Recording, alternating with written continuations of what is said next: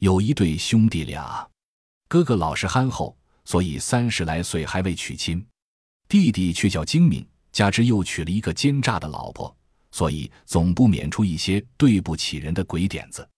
一天，老二与媳妇商量：“咱们和老大分家吧，十间房子各一半，地也平均分一半，粮食也都分开。咱们把不好的地分给老大。”并把分给老大的粮种蒸熟晒干，让他种不出粮食，饿死他，房子地也就归咱们了。就这样，家分好了。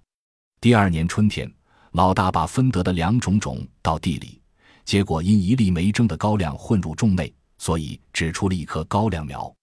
老大把全部精力和汗水都用到这棵高粱苗上了。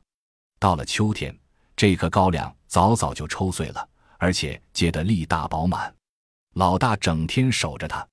这一天，老大正在这棵高粱杆下休息，忽然飞来一只老鹰，把高粱穗叼走了。老大不顾一切的追赶，到天黑了也没有追上。老大累得很，想找个地方休息一下。突然发现前面灯火点点，有个村落，于是投奔了去。他敲开了村边一家大门，走出一个老头，问明来意，说有一间空房，如不嫌你就住。顺手一指，老大谢过，便进去住了。这原是一间磨坊，常闹鬼，不大太平，所以夜里没人敢进。主人因见老大穿的邋遢，又有几分傻相，就把他打发去了。这老大奔跑了一天，倒下便睡着了。夜里他被一阵金属声吵醒，发现这房里的西北角总一闪一闪的发黄光，东北角则一闪一闪的发白光。半夜里又风声大作。一个怪物进来又不见了，老大因平日里总不与人搭理，消息闭塞，不懂得妖魔鬼怪，所以也未感到害怕。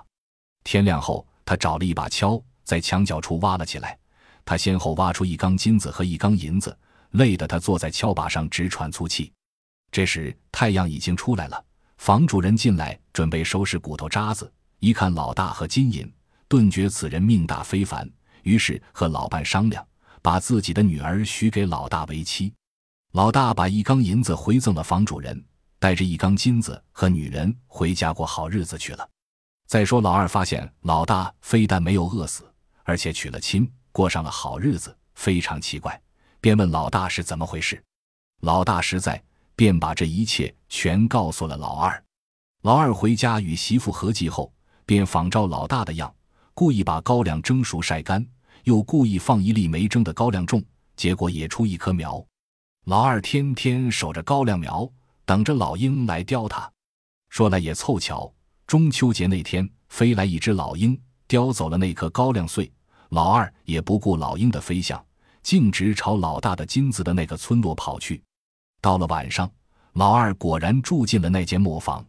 夜里，随着咔嚓咔嚓声，从屋的西北角走出一个黄鬼，忽闪忽闪就不见了。一会儿又从东北角走出一个白鬼，忽闪忽闪又不见了，吓得老二浑身哆嗦，牙咯噔咯噔直响。半夜里狂风大作，从窗外进来一个恶鬼，嘴像扇大门，手像小簸箕。老二赶紧跳到屋梁上，缩着脖子。恶鬼看看他，伸手把他的脖子拉出二尺多长。老二疼得哇哇直叫，赶紧从房梁上跳下来，往家跑。到家后喊他老婆开门，他老婆一见他脑袋耷了二尺多长，当时吓死了。